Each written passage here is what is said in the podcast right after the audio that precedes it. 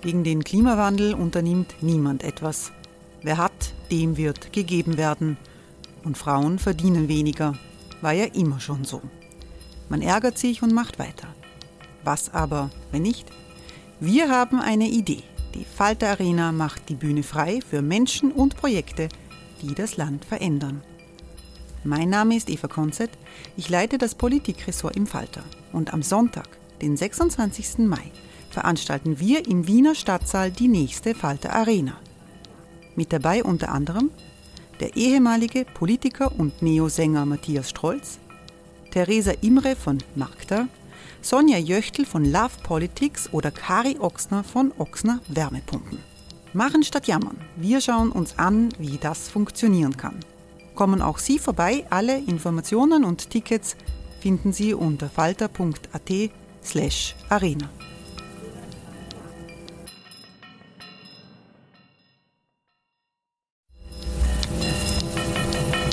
slash arena. Falter-Podcasts werden durch Werbung unterstützt. Das hilft bei der Finanzierung unseres journalistischen Angebots. Life is full of awesome what ifs, and some not so much, like unexpected medical costs. That's why United Healthcare provides Health Protector Guard fixed indemnity insurance plans to supplement your primary plan and help manage out of pocket costs. Learn more at uh1.com.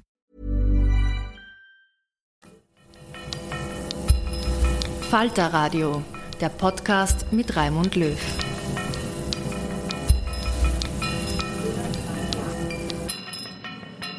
Sehr herzlich willkommen im Falter. Der Aufstieg Chinas zur Weltmacht gehört zu den ganz großen Entwicklungen des 21. Jahrhunderts. Man kann sich das heute kaum mehr vorstellen, aber vor 30, 40 Jahren waren die meisten Menschen in China so arm, dass sie sich keine Seife leisten konnten. Heute ist die chinesische Mittelschicht so groß wie die gesamte Bevölkerung der Europäischen Union.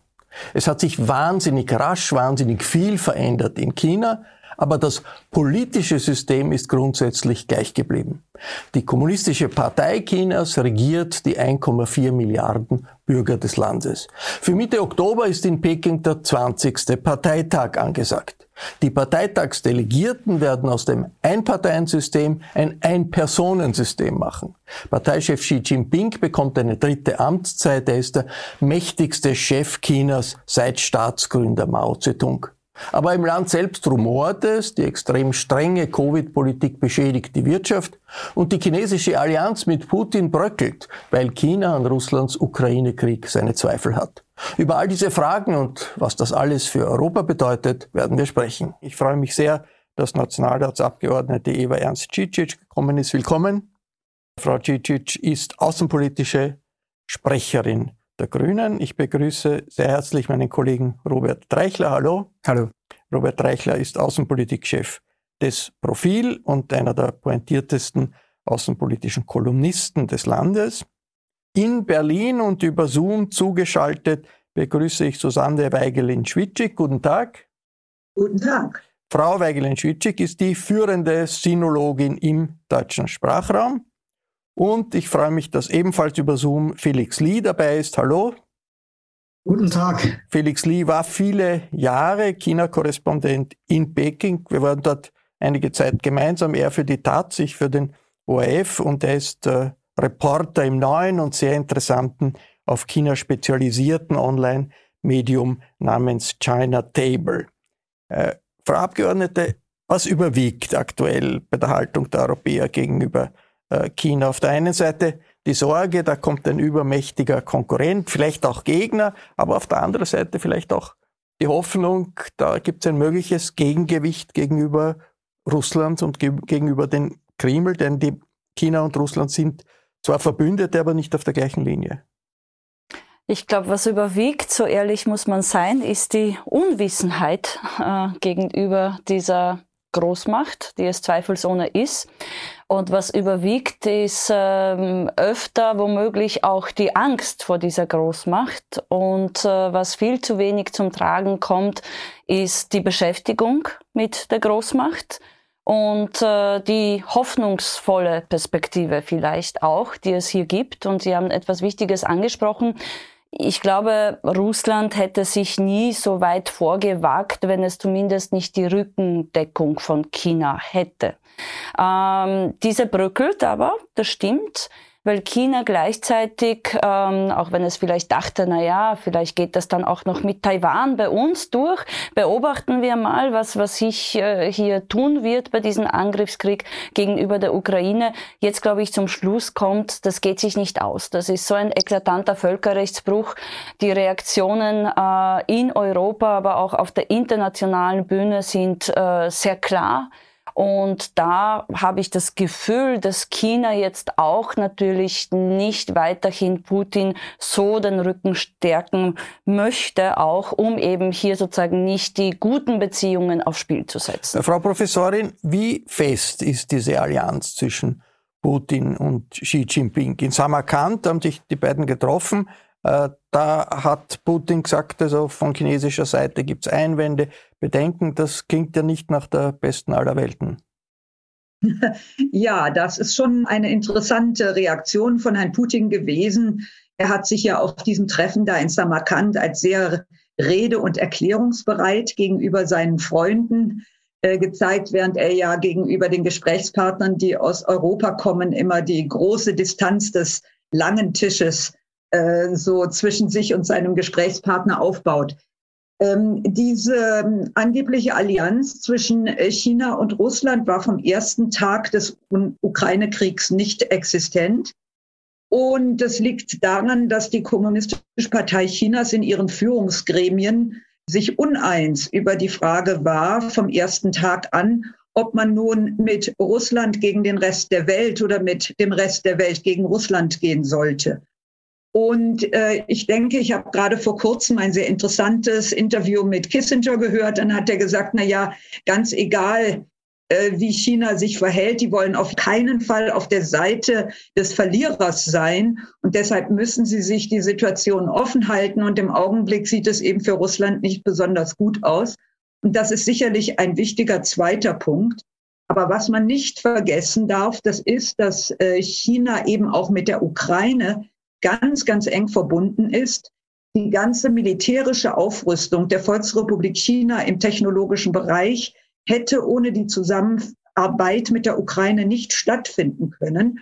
Und äh, auch zum Beispiel dieser große Militärflieger, den jetzt die Chinesen uns neulich zum ersten Mal gezeigt haben, als sie Waffen nach Serbien geliefert haben. Dieser große Militärflieger, davon gehen wir aus, ist in Zusammenarbeit mit äh, Ingenieuren aus der Ukraine ähm, gebaut worden. Also mit anderen Worten, äh, wenn man jetzt sich zu stark mit Russland einließe, würde man natürlich auch vielleicht einen ganz wichtigen Verbündeten für die eigene Sache, nämlich die Entwicklung des eigen, der eigenen Militärtechnologie verlieren. Nichtsdestotrotz, das darf man nicht übersehen, gibt es Kräfte in China, die der Meinung sind, dass man sich mit Russland zusammentun muss, um die internationale Ordnung, die nach Perzeption von China und Russland durch Amerika bestimmt wird, um die zu stürzen, um die zu verändern. Und das ist natürlich auch kein unwichtiges Argument für eine eventuelle Zusammenarbeit mit Russland. Äh, Felix Lee, wie kommt China aus diesem Widerspruch heraus? Auf der einen Seite sagt man, äh, Russland ist im Recht, weil schuld sind die bösen Amerikaner äh, an dem Konflikt. Auf der anderen Seite äh, die Souveränität, die territoriale Souveränität der Ukraine ist aus chinesischer äh, Sicht äh, wichtig, die, die, die zu verteidigen. Scheint doch ein totaler Widerspruch zu sein. Naja, also ähm, ich glaube, Xi Jinping persönlich hat sich total verzettelt. Also äh, äh, ja, ich glaube auch, äh, er wollte auf der Gewinnerseite sein und hat im Februar da gedacht, äh, das würde ziemlich schnell gehen, was Putin da gestartet hat. Und genau das ist eben nicht eingetroffen. Man muss natürlich dazu sagen, also Peking und Moskau haben sich traditionell nie über den Weg getraut. Also selbst wenn da irgendwann zwischendurch immer wieder mal von irgendeinem Bündnis oder Zusammenarbeit oder so die Sprache war, aber so richtig, richtig, wirklich ernsthafte Freundschaften wurden nie gepflegt. Und ähm, es geht ja noch um mehr. Also ähm, China hatte ja eigentlich noch eine ganz andere Strategie in Zentralasien mit dieser sogenannten neuen Seidenstraße oder Belt and Road, ähm, da quasi Zentralasien, China unter Chinas Führung mit Europa äh, wirtschaftlich, handelspolitisch zu verknüpfen. Und äh, äh, da sollte ja Russland gar keine so zentrale Rolle spielen. Wenn man sich diese Handelswege anguckt, dann spielt zwar Russland dazwischendurch auch mal eine gewisse Rolle, aber viel stärker waren, wurden ja von chinesischer Seite die Handelswege da äh, südlich von Russland quasi ausgebaut. Und da spielt wiederum die Ukraine eine Rolle. Und das funktioniert jetzt natürlich alles nicht. Wenn dieser Krieg nur kurz gedauert hätte, dann, das war, vermute ich, mal Xi Jinpings äh, Kalkulation, dann hätte sich das wahrscheinlich irgendwann relativ schnell alles wieder irgendwie kitten können. Aber der dauert jetzt halt sehr, sehr lange und man fürchtet in China inzwischen ja auch, dass es nicht nur bei dem Krieg zwischen der Ukraine und Russland bleibt, sondern dass Destabilisierung in ganz Zentralasien stattfindet. Wir hören, erleben das jetzt ja schon von äh, zwischen Armenien, Aserbaidschan, aber auch in, in Kasachstan, in anderen zentralasiatischen Ländern. Und das ist überhaupt nicht im Sinne von China. Also Destabilisierung in ganz Zentralasien quasi vor der Haustür, das ist nicht gewollt. Die Frage jetzt, wie kommt man da raus? Das ist eine gute Frage. Also Xi Jinping hatte, glaube ich, damals, und das ist, glaube ich, seine große Fehlkalkulation, so ein bisschen auch gedacht, man kann dem Westen mal eins auswischen. Also die Beziehungen waren ja zuletzt auch zwischen China und Europa und China und den USA überhaupt nicht gut. Und man fühlte sich auch schon ohnehin immer etwas von den Amerikanern gegängelt. Da könnte man eins auswischen. Das ist jetzt nach hinten losgegangen. Und wenn man sich jetzt auch die Sprache in China, äh, die Staatsmedien anhört, dann merkt man ja auch, dass das alles sehr, sehr viel moderater jetzt formuliert wird und eben nicht mehr diese, äh, dieses Bissige, äh, was wir im Februar und März noch erlebt haben, und diese gewisse Schadenfreude, dass das schon deutlich abgeklungen hat. Also für Xi Jinping sind das überhaupt keine guten Voraussetzungen jetzt kurz vor dem Parteikongress. Ähm, nun muss man aber auch dazu sagen, also äh, äh, es gibt ja sehr, sehr viele Fehlkalkulationen momentan auch von der chinesischen Staatsspitze. Und mich wundert das, ähm, dass da nicht noch viel mehr Unmut zum Vorschein kommt in der Bevölkerung. Sicherlich, das wird in Schach gehalten. Ähm, das spielt aber für Xi Jinping wahrscheinlich auch nicht die ganz zentrale Rolle, sondern eher im inneren Führungszirkel. Und das ist jetzt natürlich interessant. Äh, da wissen wir äh, nur verhältnismäßig wenig, was sich da intern tut. Und insofern wird dieser Parteikongress schon auch nochmal spannend, anders als man das äh, von den vorherigen Kongressen gewohnt war. Der äh, Dreichler, äh, könnten die Europäer, müssten die Europäer nicht mehr unternehmen, um die Chinesen in dieser Auseinandersetzung in der Ukraine-Krieg, im Ukraine-Krieg dazu zu bringen, ihre Stimme zu erheben. Äh, die Europäer scheinen äh, ab, einfach abzuwarten, was sich, was sich abspielt. Sind die Europäer dann nicht so zögerlich? Das wäre doch ein wirkliches Druckmittel äh, für Putin, wenn China hier etwas lautstärker auftreten würde. Also das, was wir in der Öffentlichkeit mitbekommen, würde ich zustimmen. Das ist sehr wenig. Ob das ob Druck auf, äh, auf China hinter den Kulissen stattfindet, ähm, das wissen wir eben nicht. Aber ich glaube, der wesentliche Punkt ist auch, China hat sich da in eine unmögliche Situation manövriert. Ähm, Im wichtigsten globalen Konflikt zu versuchen, keine Position einzunehmen, ähm, das kann man vielleicht taktisch irgendwie nachvollziehen. Nur für eine aufstrebende Großmacht, die ein, eine, eine globale Führungsrolle einnehmen möchte, ist das ein absolutes Armutszeugnis und in Wahrheit ein Desaster. Und äh, also jetzt abzuwarten, ob äh, die eine Seite gewinnt oder die andere, ähm, das führt uns allen, führt der ganzen Welt vor Augen. Es wird nicht nach irgendwelchen Prinzipien gehandelt, sondern ausschließlich auf Basis von Taktik. Und das ist natürlich damit ist diese Macht unberechenbar und eigentlich ein, ein, ein nichts anderes als ein, ein, ein Opportunist, eine opportunistische Macht, die nicht auf, auf Basis von Prinzipien äh, agiert, Prinzipien, die sie vorher äh, bekannt gegeben hat, sondern auf kurzfristigen Erfolg. Äh, Frau Abgeordnete, wir wissen, der französische Präsident Macron telefoniert alle 14 Tage mit Putin, ob das besonders gescheit ist, ist eine andere Frage. Der deutsche Bundeskanzler telefoniert mit Putin. Man hat nicht gehört von irgendeinem Vorstoß, wirklich massiv Xi Jinping äh, einzubeziehen. Ein Fehler? Ich denke schon. Ähm, ich bezweifle auch, dass hinter den Kulissen großartig hier Gespräche geführt werden und halte das auch für einen Fehler. Wieso? Ähm, ich bin auch Vorsitzende der Freundschaftsgruppe im Parlament äh, für Zentralasien plus Mongolei und äh, bin da sehr viel im Austausch auch äh, mit den jeweiligen Botschaftern und die beklagen auch genau das. Also nicht nur, dass wir sie alle nicht einbeziehen in die Diskussionen oder als Hinterhof von Russland äh, vielleicht gerade noch betrachten, aber auch, dass wir nicht sehen, wie groß sozusagen ihre Abhängigkeit zu China ist und dass eigentlich sie gemeinsam mit China Richtung Europa schauen und warten auf eine Art Angebot, das aber nicht stattfindet. Und äh, wir haben alle jetzt gehofft, äh, oder einige, ich jetzt weniger, den Erdogan kennend, dass vielleicht die Türkei hier eine Vermittlungsrolle einnimmt. Aber niemand von uns spricht darüber, was es bedeuten würde, hier China tatsächlich, und wir reden so viel über Wirtschaft und Menschenrechte und irgendwelche Kriterien für unsere Handelsbeziehungen, dass wir hier China endlich sagen, schaut, ihr hättet da eine wichtige Rolle. Äh, verhandelt auch mit uns, verhandelt auch mit Russland, mit dem Putin kann man gerade im Moment nicht verhandeln, mit China sehr wohl. Und dafür versuchen wir aber mit euch bessere diplomatische Wirtschaftsbeziehungen aufzubauen. Also dass das nicht stattfindet, halte ich tatsächlich für eine große Verabsäumnis ähm, aus europäischer Sicht gesehen. Frau Professorin, was erfährt eigentlich die chinesische Öffentlichkeit von Zweifeln, möglichen Interessensgegensätzen rund um den Ukraine-Krieg. Die offiziellen Medien sind, sind nicht aufschlussreich, aber es gibt ja die sozialen Medien zwar zensuriert, aber doch äh, relativ lebendig. Ist da irgendwo davon die Rede, dass China nicht so ganz glücklich ist mit äh, den Entscheidungen des Kreml? Also in, der, in China ist die Diskussion wesentlich lebhafter als bei uns.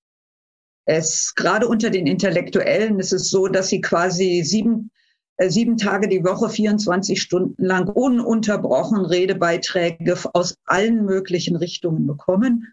Und es gibt sowohl Stimmen, die sich vehement dafür einsetzen, dass man unbedingt ganz eng mit Russland sich gegen den Rest der Welt verbünden müsse, als es auch auf der anderen Seite ganz wichtige und einflussreiche Intellektuelle gibt, die in China ganz offen dafür argumentieren, dass man äh, genau den Vorstellungen, die Amerika in Zusammenhang mit Europa über die Zukunft der Weltordnung entwickelt haben, dass man denen zustimmen muss und dass China unbedingt auf der Seite sein muss. Es gibt auch Leute, die eben ganz bewusst und zwar aufgrund bestimmter Prinzipien äh, der Meinung sind, dass China unbedingt eine neutrale Funktion äh, einnehmen muss.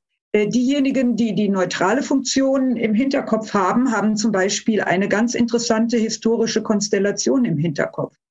Es gab im Jahr 1904, 1905 einen Krieg zwischen Russland und Japan, der in vielerlei Hinsicht dem Krieg zwischen äh, Russland und Ukraine heute ähnelt. In diesem Krieg war eigentlich Japan der Stärkere, merkte aber, dass es ökonomisch diesen Krieg nicht mehr aushalten konnte. In dieser Situation bat man die Amerikaner doch als Moderator äh, hier aufzutreten und sich in die Beendigung dieses Krieges einzubringen.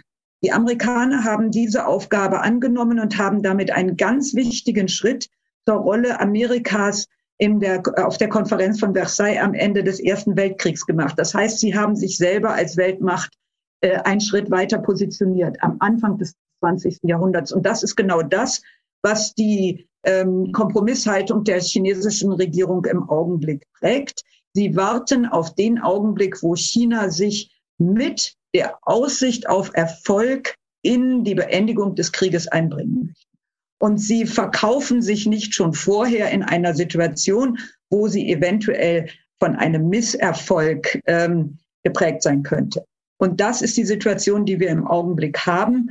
Und äh, ich denke, aus dieser Situation wird China nur herauskommen, sobald China eine Gelegenheit sieht, hier mit Erfolg aus der Sache herauszukommen. Und Erfolg heißt, dass China sich wieder weiter, weitergehend als bisher als sogenannte verantwortungsvolle Weltmacht positionieren.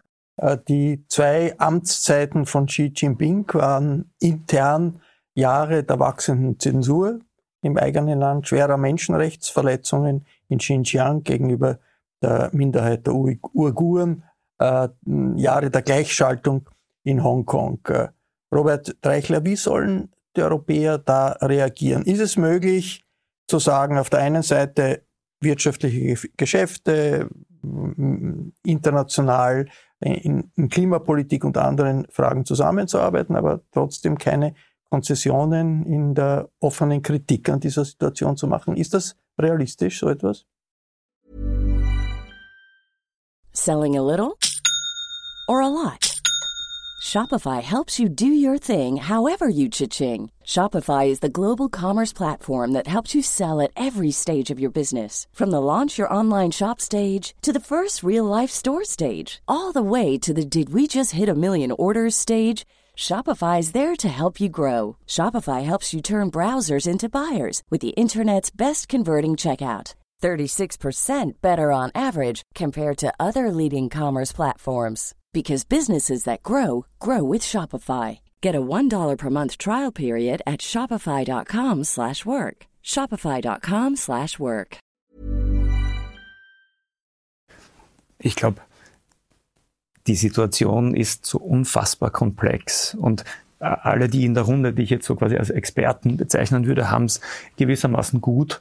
Ähm, man kann von einem Thema zum nächsten gehen und sagen, bei diesem Thema sollte man dieses und jenes tun und beim anderen Thema sollte man so handeln und bei dem so. Ähm, und am Ende muss die die Politik, sage ich jetzt mal, und, und schaue in ihre Richtung, ähm, einen Weg finden, wie kann man mit einer Macht umgehen, die uns auf so vielen Ebenen äh, beschäftigt und die wir auf so vielen Ebenen einerseits brauchen, äh, mit der wir verbunden sind, die uns äh, ein Konkurrent ist, ein Mitbewerber, zum Teil auch feindselig äh, gesinnt. Und die Frage der Menschenrechte ist natürlich eine, eine wesentliche immer gewesen für Europa. Und ich glaube, Europa versucht auch etwa jetzt mit der Frage der, der Zwangsarbeit der Uiguren ähm, Regelungen zu finden, dass ähm, dass keine Produkte auf dem europäischen Binnenmarkt äh, importiert äh, werden dürfen. Ähm, ich glaube, in diesen Fragen kann Europa nicht zurückstecken.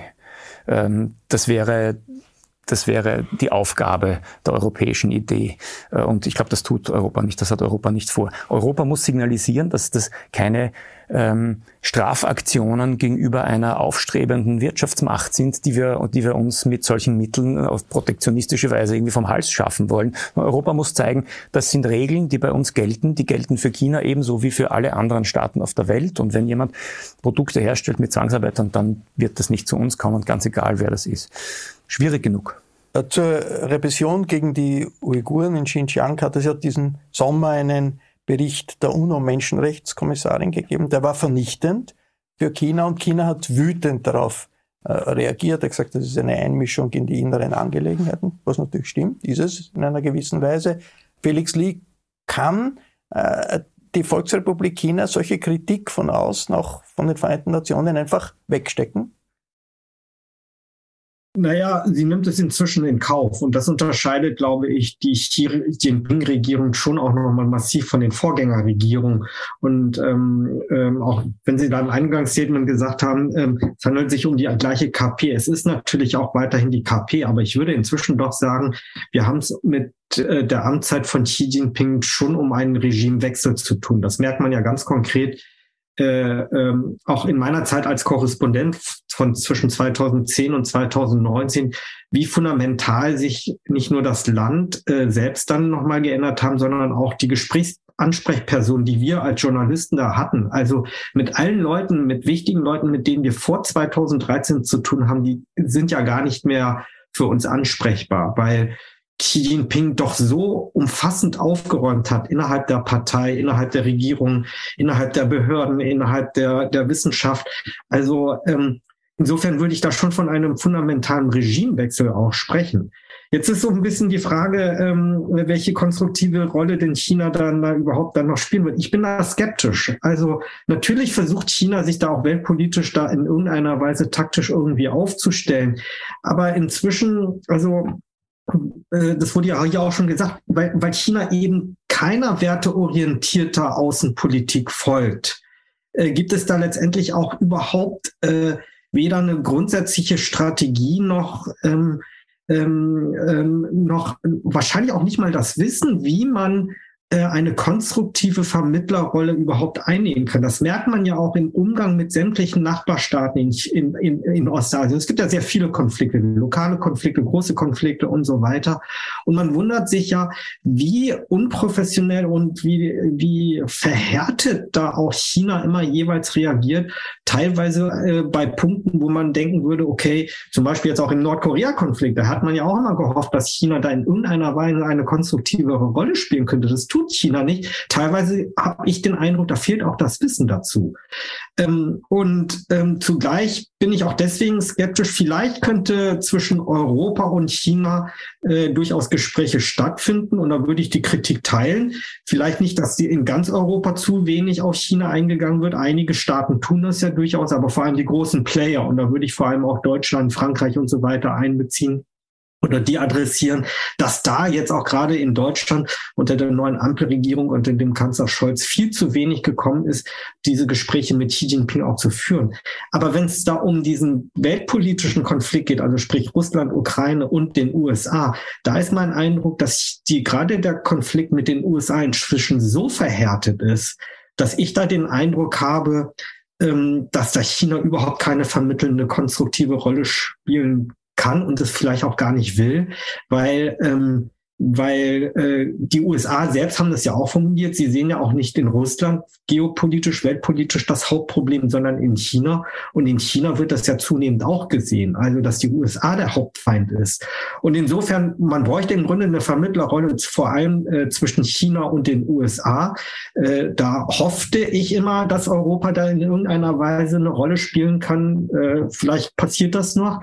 Aber jetzt konkret zwischen Russland und der Ukraine oder Russland und dem Westen da bin ich sehr, sehr pessimistisch, dass China da wirklich eine konstruktive Rolle spielen wird. Äh, Frau Abgeordnete, China ist ja intern äh, genauso autoritär, vielleicht sogar autoritärer als Russland, äh, wird to total, vielleicht fast äh, totalitär äh, regiert. Aber sollen wir China als äh, Gegenmodell zum liberal, zur liberalen Demokratie, zum Mehrparteiensystem sehen? Oder ist das äh, nicht etwas, was doch letztlich weit weg ist. Das heißt ja auch Sozialismus mit chinesischem Antlitz und, und nicht mit europäischem oder afrikanischem. Sollen wir das System in, in China als Herausforderung, als Gefahr für unser System äh, sehen äh, oder spielt das eine geringere Rolle als in der Zeit des Kalten Krieges? Hm. Natürlich ist China keine Demokratie und das wird es auch nicht werden. Da brauchen wir uns, glaube ich, keine Illusionen machen, zumindest was die nächste Zeit anbelangt. Umso wichtiger wäre, glaube ich, ein realistischer Blick auf eben das System in China und wo es mögliche Hebel gibt, trotzdem mit dem System, mit dem Regime, mit der Bevölkerung dort in Kontakt zu bleiben. Was meine ich damit? Also das eine wurde angesprochen, Stichwort Uiguren. Es gibt diesen verheerenden Bericht. Es gibt eine EU-Richtlinie, die in Verhandlung ist, bei weitem noch nicht fertig. Da ist die Verantwortung jetzt im Moment bei den Behörden, wo ich denke, die können das gar nicht überprüfen. Es müssten die Unternehmen sein. Das ist ein ganz kleiner Hebel, wo wir schauen könnten, wie sozusagen über die Europäische Union hier klar gemacht wird, ja, Handel, aber nicht aus Zwangsarbeit. Das zweite ist zum Beispiel, ich habe Taiwan erwähnt, Hongkong haben wir heute noch gar nicht besprochen, ähm, aber natürlich auch diverseste kleinere äh, Demokratien demokratische Bewegungen äh, ist fast schon zu viel gesagt, weil sie natürlich vor allem auf, auf Online-Plattformen stattfinden und, und weniger jetzt oder nur punktuell auf der Straße. Aber hier mit der Zivilgesellschaft, mit diesen Gruppierungen in Kontakt zu sein aus Europa, sehe ich auch als wichtig an. Das heißt, ich glaube nicht, dass wir das System stürzen. Ich glaube nicht, dass es dort bald zu einem Umdenken, Umdenken kommt. Ich glaube, Sie selber haben China einmal als Erziehungsdiktatur bezeichnet und das kann ich nur unterschreiben. Also sehr viele empfinden ja diese Überwachung, diese Kontrolle ja nicht als etwas nur ausschließlich Schlechtes, äh, sondern das ist Teil dieser Systematik. Aber trotzdem sehe ich viele Möglichkeiten und auch Notwendigkeiten, genau bei diesen Hebeln anzusetzen und eben auch zu versuchen, durch die Beziehungen zu China tatsächlich vielleicht das System nicht zu stürzen, aber an dieser Veränderung des Systems auch gemeinsam zu arbeiten. Also ich glaube schon, dass es am Ende, letzter Satz, auch in China äh, ja, eine, eine Bewegung gibt, die sich demokratisieren möchte, eine Bewegung gibt, die für Menschenrechte einstehen möchte. Und äh, die Frage wird sein, äh, gelingt es dem aktuellen Machthaber, das tatsächlich durch Repression weitgehend und weiterhin zu unterdrücken. Ich bezweifle das, auch wenn solche Prozesse bekanntlich, wie wir wissen aus der Geschichte, sehr lange dauern. In den letzten Jahren hat ja die Repression massiv zugenommen gegenüber Anwälten zum Beispiel, die sich um Menschenrechte gekümmert haben. Aber es gibt äh, immer wieder Streiks, es gibt immer wieder äh, Proteste im Land selbst. Das ist äh, überhaupt nicht weg. Äh, äh, Frau Professorin, wie verändert äh, eine wahrscheinliche dritte Amtszeit für Xi Jinping das Land? Es hat ja nach dem Ende des Maoismus die Tradition gegeben, alle zehn Jahre kommt eine neue Strömung in der kommunistischen Partei an. Die Macht hat dem System als Ganzes eine gewisse Stabilität gegeben. Jetzt wird das durchbrochen, eine dritte Amtszeit von Xi Jinping. Was wird dadurch anders? Nun so unter den Menschen, die sich so mit China beschäftigen wie ich, gibt es eine Diskussion über zwei Optionen. Die eine Option ist, dass äh, Xi Jinping äh, das haben wir auch gesehen in den letzten Tagen. Es sind mehrere äh, Verurteilungen im Bereich des Sicherheitsapparates in China vollzogen worden. Die Leute sagen, er hat jetzt auch den Sicherheitsapparat hinter sich, er hat das Militär hinter sich. Damit ist er wirklich so mächtig, wie wir das hier im Westen normalerweise ihm zuschreiben. Und damit hat er eigentlich alle Mittel, um noch mehr als bisher eventuelle Gegner, vor allen Dingen in der Elite, äh, auszuschalten und seine Position äh, zu stärken. Ähm, die anderen sagen, er hat sich so viele verheerende Fehleinschätzungen und Fehler erlaubt. Die chinesische Wirtschaft ist in einem verheerenden Zustand. Die Bevölkerung kann gerade noch so einigermaßen äh, ruhig gehalten werden. Unter den Bedingungen muss er viele Konzessionen gegenüber jenen Kräften in der Partei machen, die sagen, für China ist das Wichtigste, dass nach wie vor wir daran festhalten, dass die Wirtschaft an erster Stelle steht, dass die Wirtschaft sich entwickelt und dass wir mit wirtschaftlichen Mitteln der Welt klar machen, dass China eine Weltmacht ist. Und ähm, das heißt also, äh, dass eher sozusagen der sogenannte neoliberale Flügel in der Partei äh, trotz einer Wiederwahl äh, Xi Jinpings an Einfluss gewinnen wird. Ich persönlich neige zu der zweiten Lösung. Äh, nach meiner Auffassung ist äh, im Augenblick die, ähm, die, der Kampf innerhalb der Führungsspitze der kommunistischen Partei wird bereits öffentlich ausgetragen. Ja, wir, die wir diese Texte tagtäglich lesen, wir können sofort äh, die Texte einzelnen Positionen zuordnen in einer Art und Weise, wie das normalerweise in China selbst vor Parteitagen nicht üblich ist.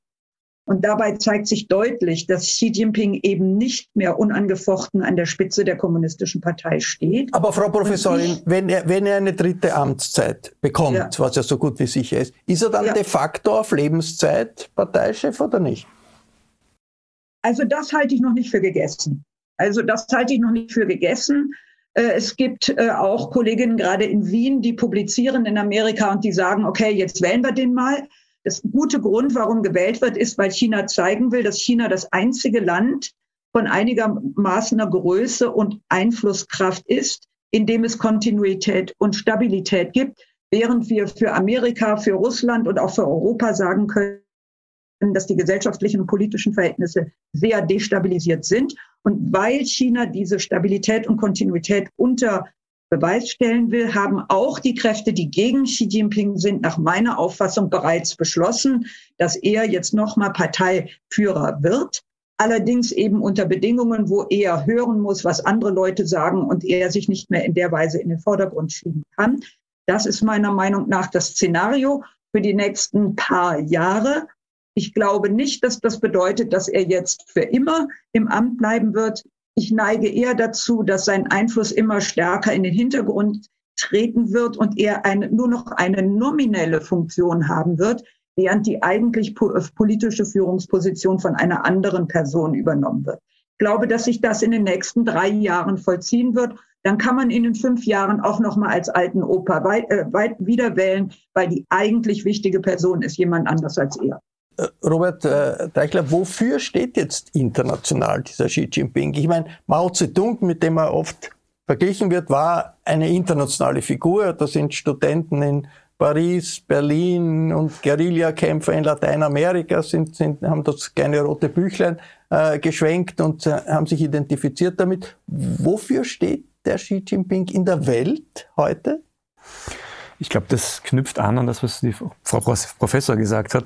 Ähm, diese, diese, diese Zuspitzung auf eine Person ähm, ist etwas, was, äh, was wir ablehnen aus prinzipiellen Gründen, ganz egal wer diese Person ist. Jetzt war es in China so, dass man, ähm, man hat ein Einparteiensystem, aber man hat sich daran gewöhnt, dass innerhalb dieses Einparteiensystems ein gewisser äh, Wechsel, ein gewisser Machtwechsel sich vollzieht. Immerhin alle zehn Jahre. Äh, wenn das jetzt auch noch wegfällt, ähm, dann hat man es zu tun mit einer Person. Ich fand das jetzt hochinteressant, was Sie sagen, ähm, dass jetzt gewissermaßen jetzt auch noch diese eine Person bleibt ähm, und der Machtwechsel verzieht sich, vollzieht sich quasi ein bisschen drumrum, indem möglicherweise andere äh, wichtiger werden und, und seine Macht schwindet und wie Sie so nett gesagt haben, er als alter Opa vielleicht dann ein bisschen zur Seite gerückt wird.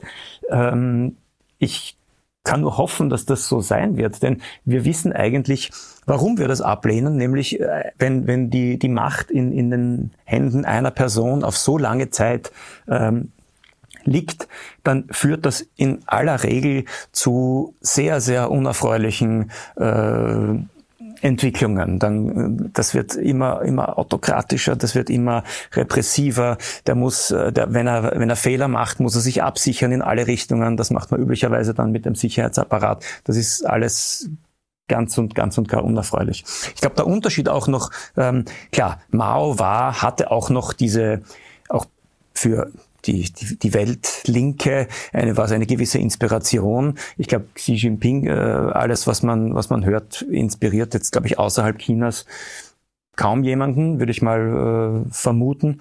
Ähm, aber Mao war natürlich auch, wie Sie eingangs gesagt haben, äh, der saß einem, einem Armenhaus vor. Und, und was, was Xi Jinping jetzt äh, machen kann mit dieser Belt and Road Initiative und, und all diesen Dingen, ist natürlich tatsächlich Weltpolitik. Also der, der hat einen globalen Einfluss. Und ein Brennpunkt der Weltpolitik äh, äh rund um China ist Taiwan, der unabhängige Inselstaat, wenige äh, Kilometer von der äh, chinesischen Küste entfernt. Taiwan ist mit den USA verbündet. Ähm, wahrscheinlich haben die USA Taiwan als eigenständigen Staat das Überleben äh, gesichert, äh, wird von ganz wenigen Staaten anerkannt international und die Volksrepublik droht mit einer sogenannten Wiedervereinigung, obwohl Taiwan nie Teil der Volksrepublik war, selbst war. Äh, und da baut sich ein Konflikt auf, der oft verglichen wird auch mit den Gefahren des Ukraine-Konflikts, wo ja auch ein Staat, äh, eine Atommacht sagt, ein Nachbar hat eigentlich kein Existenzrecht. Äh, Frau Abgeordnete, sollen die Europäer in der Auseinandersetzung Taiwan mehr den Rücken stärken, als sie das bisher getan haben? Spannend ist, dass die taiwanesische Vertretung in Österreich mit äh, der zumindest ich regen Austausch pflege, um auch die Perspektiven hier zu kennen, der Meinung ist, dass Europa das schon tut. Und äh, wie es jetzt äh, die Situation gab, äh, dass, dass dieses Säbelrasseln äh, ein bisschen gefährlich werden konnte, auch im Windschatten des Ukraine-Krieges für Taiwan, ist man der Meinung, dass die klare Haltung der internationalen Staatengemeinschaft, nicht nur der USA, sondern auch in Europa von wichtigen Vertretern, dass China hier gefälligst nicht zu suchen hat auf fremdem Gebiet und die Souveränität zu zumindest auch hier zu wahren ist, auch wenn China das natürlich als einen Staat versteht, auch anders als bei Hongkong beispielsweise äh, bewertet, dazu geführt haben soll, dass man davon Abstand genommen hat. Man zwar, man hat zwar 200 Güter oder so, glaube ich, mit mit einem ähm, Einfuhrban ähm, belegt, aber darüber hinaus hat sich die Situation dann doch recht schnell beruhigt und nach 25 Jahren war ja äh, das erste Mal jetzt auch jemand aus den USA, aus dem Repräsentantenhaus dort sozusagen auf einer diplomatischen Reise, was China zweifelsohne nicht gefallen hat. Aber auch da hat man nicht weiter gezündelt. Wieso erzähle ich das alles? Ich glaube, so sehr China eine Groß- und Weltmacht ist, dürfen wir nicht unterschätzen, aber ich bin Politikerin und keine Expertin, also vielleicht können das äh, andere hier in der Runde besser bewerten. So sehr habe ich auch äh, ja den Eindruck, dass es eine absteigende Weltmacht sein könnte. Sie haben Covid erwähnt und die ganzen Überwachungsmaßnahmen. Auf der anderen Seite das Aufbegehren der Zivilgesellschaft, vor allem der jungen Generation, äh, die, die, das, das autoritäre, repressive, das eigentlich irgendwo schon aus der Zeit gefallen scheint.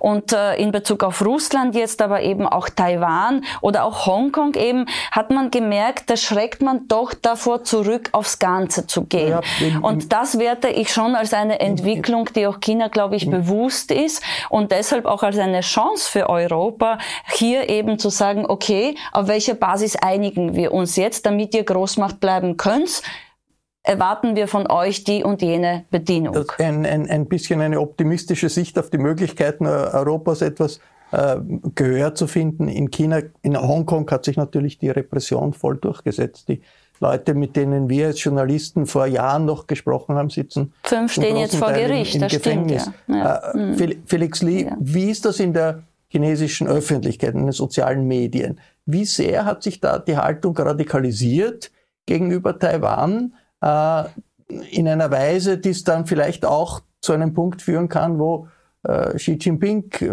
nicht mehr zurück kann, weil er sich selbst so eine chauvinistische Stimmung äh, geschafft hat, dass dann viele fragen, na gut, wann kommt es jetzt zur Wiedervereinigung mit Taiwan? Wann kommt es zu militärischen Maßnahmen? Hm, also ich meine, das Problem an China ist natürlich mit der Zensur und äh, der staatlichen Kontrolle, dass es was repräsentative Stimmungsbilder, Umfragen und so weiter nicht gibt. Und die sozialen Medien bieten sich natürlich da auch sehr wenig drauf an, weil da eben so wie hier ja auch immer vor allem polarisierte Meinungen und Haltungen und so weiter besonders zum Vorschein kommen. Und wenn man die liest, dann ist es natürlich erschreckend. Also äh, das strotzt ja nur so vor Nationalismus, vor Taiwan-Feindlichkeit gegen Taiwan Unabhängigkeit und so weiter. Ich sehe das insgesamt auch alles etwas pessimistischer, ganz ehrlich. Ich wünschte, ich würde das bisschen positiver sehen. Ich glaube, Europa spielt in der Taiwan-Frage, ob China Taiwan militärisch angreift, da spielt Europa letztlich überhaupt gar keine Rolle. Ähm, sondern es hängt ganz, ganz allein davon ab, äh, wie die USA reagieren werden und ob die USA als Schutzmacht ihr Wort hält für Taiwan. Ähm, und das kalkuliert man in Peking natürlich sehr genau. Also da guckt man, wie, äh, wie, sie, wie die USA auch selbst aufrüsten, wie in den USA die Stimmung ist. Und es sind zwei Punkte, die mir große Sorge bereitet. Zum einen, die Zeit spielt dafür China weil China, was alleine China in den letzten Jahren militärisch aufgerüstet hat, technologisch, das das raubt einem den, tatsächlich den Atem. Also das ist so erschreckend. Da bin ich mir teilweise gar nicht so sicher, ob das man hier wirklich so auf dem Schirm hat, äh, wie sehr China da militärisch momentan massiv aufrüstet, und zwar in der ganzen Region. Das andere ist natürlich die innenpolitische Verfassung der USA. Also ich würde sagen, mit einer beiden Regierung, okay, der, ähm, da ist der Wille und äh, äh auf jeden Fall vorhanden, äh, äh, als Schutzmacht für Taiwan auch aufzutreten. Aber wir wissen nicht, was in zwei Jahren schon wieder für äh, Mehrheiten oder für einen Präsident da im Amt ist. Und ich würde sagen, nochmal ich sage jetzt mal vier Jahre Trump, äh, würde China unglaublich in die Hände spielen. Natürlich war auch Trump unberechenbar und das hat es für China auch gewissermaßen schwierig gemacht. Aber ähm, wie gesagt, weil China selbst in der Region militärisch so dermaßen stärker wird, ähm, ist die Befürchtung da, dass die Amerikaner dann doch nicht Wort halten, so wie sie es bisher getan haben. Und ich glaube, davon hängt es ganz alleine ab, äh, ob China äh, Taiwan sich auch militärisch schon wird. Natürlich äh, eruiert China auch andere Möglichkeiten, wie man Taiwan auf friedlichem Wege äh, äh, sich holt. Ähm, aber die militärische Option spielt da definitiv eine Rolle. Für die Europäer würde ich sagen, ist es vor allem wichtig, sie werden China nicht davon abhalten, aber Europa sollte sich auf jeden Fall überlegen, und zwar für die eigene Glaubwürdigkeit in Szenarien auch denken, was ist, wenn denn das und das Szenario eintritt, wie wird dann Europa gegenüber China reagieren? Weil das, was momentan bislang auch nur ansatzweise diskutiert wird und dann zugleich die wirtschaftliche Abhängigkeit von so einigen großen Playern wie vor allem die deutsche Wirtschaft, da muss ich sagen, da fehlt es mir noch an Klarheit und da fehlt es mir auch an strategischem Denken. Und wenn China da, äh, wenn, wenn Europa da so ähnlich Verhalten, moderat Verhalten reagiert, wie das in Hongkong der Fall war bei der Niederschlagung äh, des Autonomiestatus, dann bin ich da sehr, sehr skeptisch, dass da von Europa wirklich was Tragfähiges Frau kommt. Professorin, was ist am 20. Parteitag in Sachen Taiwan zu erwarten? Auf chinesischen Parteitagen läuft überhaupt nichts, außer dass gewählt wird. Und alle Wahlen sind vorher vorbereitet. Also Sie brauchen sich nicht vorzustellen, dass da irgendetwas gesagt wird über Taiwan, was wir bisher noch nicht gehört hätten. Äh, das Weißbuch zu Taiwan ist im Zusammenhang des Besuches von Frau Pelosi auf Taiwan äh, veröffentlicht worden, nachdem die Militärmanöver erstmal zu Ende gebracht worden waren. Dieses Weißbuch sagt uns vollkommen klar, ganz egal, wie wir versuchen, auf China einzureden, in dem Augenblick, wo äh, Taiwan seine Unabhängigkeit erklärt, und Amerika diese Unabhängigkeit anerkennt, wird es Krieg in der Region geben. Das halte ich für unabweisbar. Das wird auf jeden Fall passieren. Das steht da drin und wir sollten das bitte zur Kenntnis nehmen und nicht wie Reden, die Herr Putin gehalten hat, für nicht relevant halten. Das steht da ganz genau drin und darauf haben wir uns einzustellen. Und äh, im Augenblick ist es eben so, dass ähm, alle Staaten dieser Welt die sich ein imperiales Gehabe geben. Und dazu gehö äh, gehört China, dazu gehört Russland und dazu gehört Amerika. Sind alles Staaten, die durch ihre innere Verfasstheit in höchst prekärer Situation sich befinden. Das gilt für China, das gilt für die USA, das gilt für Russland. Und äh, das heißt also, äh, mit einiger Wahrscheinlichkeit müssen wir auch damit rechnen, dass alle Szenarien, die wir vorbereiten und die mehr auf die Veränderung der internationalen Situation setzen, Szenarien sind, die außerdem noch bedenken müssen, dass in all diesen drei Ländern sich in den nächsten Jahren erhebliche politische Veränderungen vollziehen können, die die Weltkonstellation ganz tief beeinflussen werden. Das ist mein Blick auf das, was jetzt in den nächsten Jahren passieren wird. Auf dem 20. Parteitag selber, wie gesagt, wenn er stattfindet, wird meiner Meinung nach nicht viel passieren. Sollte er vielleicht nicht stattfinden, von dem, davon gehe ich im Augenblick nicht aus, dann wissen wir, dass das Drehbuch nicht so funktioniert hat, wie man es ursprünglich geschrieben hat und man deshalb den Parteitag noch herauszögern muss, bis ein neues Drehbuch schaut, dann umgesetzt werden kann. Das schaut im Augenblick ganz sicher nicht so aus. Wir sind am Ende unserer Sendezeit. Äh, ich bedanke mich sehr herzlich für die spannende geopolitische Diskussion. Danke für Ihr Interesse. Einen Blick über unseren österreichischen Tellerrand hinaus gibt es regelmäßig im Falter. Ein Abonnement des Falter ist zu empfehlen, auch kostenlose Probeabos kann man bestellen. Ich darf mich verabschieden. Bis zur nächsten Folge. Sie hörten das Falterradio, den Podcast mit Raimund Löw.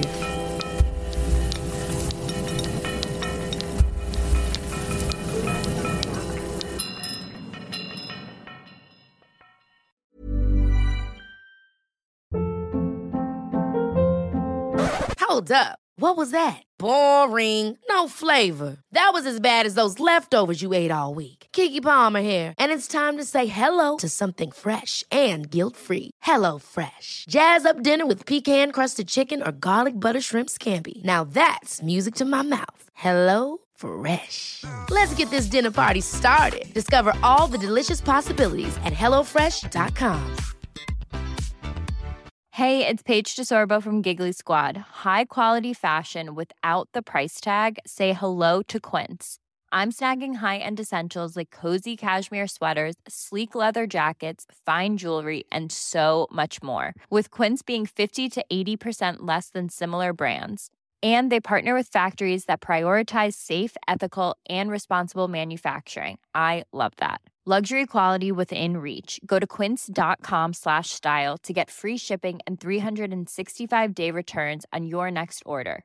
Quince.com slash style.